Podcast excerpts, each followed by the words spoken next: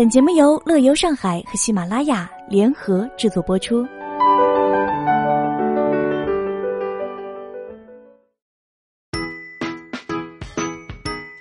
眼睛一闭一睁，假期就过去了，感觉自己的心已被国庆长假这个磨人的小妖精彻底勾走了。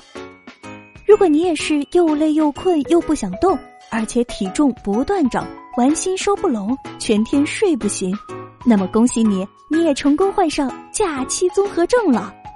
有病不要放弃治疗，要是你不想这个星期都行尸走肉。被老板抓包大骂一顿，看看以下五招，绝对能够帮你满血复活。首先，我们来说一说什么叫做假期综合症呢？有过失恋、宿醉、抢不到红包、来大姨妈的吗？任意其中一项的后遗症症状和假期综合症都是类似的，包括有疲倦、失眠、昏昏欲睡、胃口欠佳、难以集中精神工作。有不正常的肌肉酸痛或者心跳太快，以致焦虑、空虚或者容易发怒等等。按照心理学家的解释，这都是心病，得治。那么在今天的节目当中呢，我就来告诉大家如何克服假期综合症。第一招，高歌猛进。生物钟紊乱绝对是假期综合症的第一病症。上班第一天如果睡过头，那什么都白搭了。所以第一步呢，就是叫醒自己。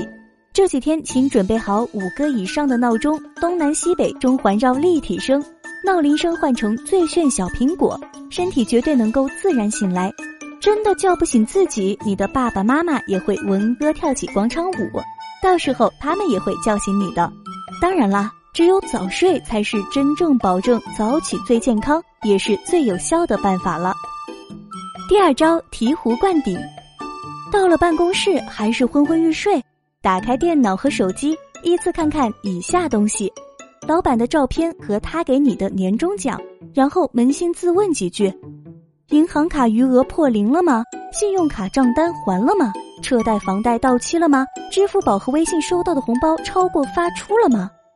研究证明，银行存款多几个零可以有效的提高生活质量。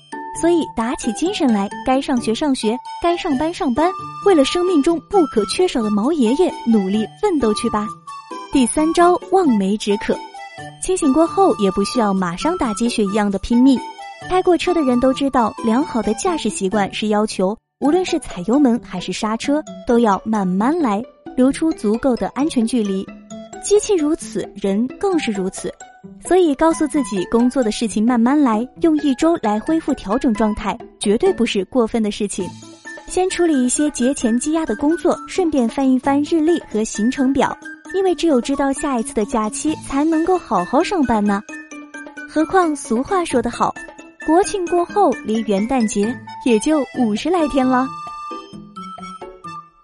第四招，侃侃而谈，吃完饭就该马上补觉了？错。重建办公室座谈时间，绝对有助于将你从假期状态中拉回来。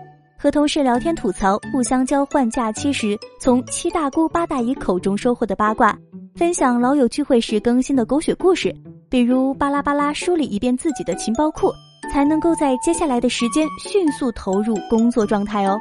聊完天之后，再心满意足的午休一会儿，下午绝对可以精神百倍。第五招，招兵买马。专家表示，如果一收假就投入到紧张的工作计划当中，反而会增加焦虑感，加剧假期综合症的不良症状和反应。所以，轻松一上午之后，下午第一件事情该做什么呢？查查快递吧，还能顺便多下几个单子。想想快递也要和你一样上班了，包裹都要上路了，内心是不是就有些小激动呢？另外，上班前三天尽量为自己安排一些计划性、交流性质的工作。可以给自己一个缓冲调整的时期。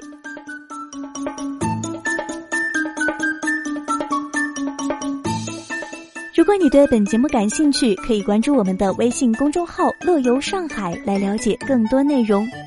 以上就是本期节目的全部内容，感谢您的收听，我们下期节目再见。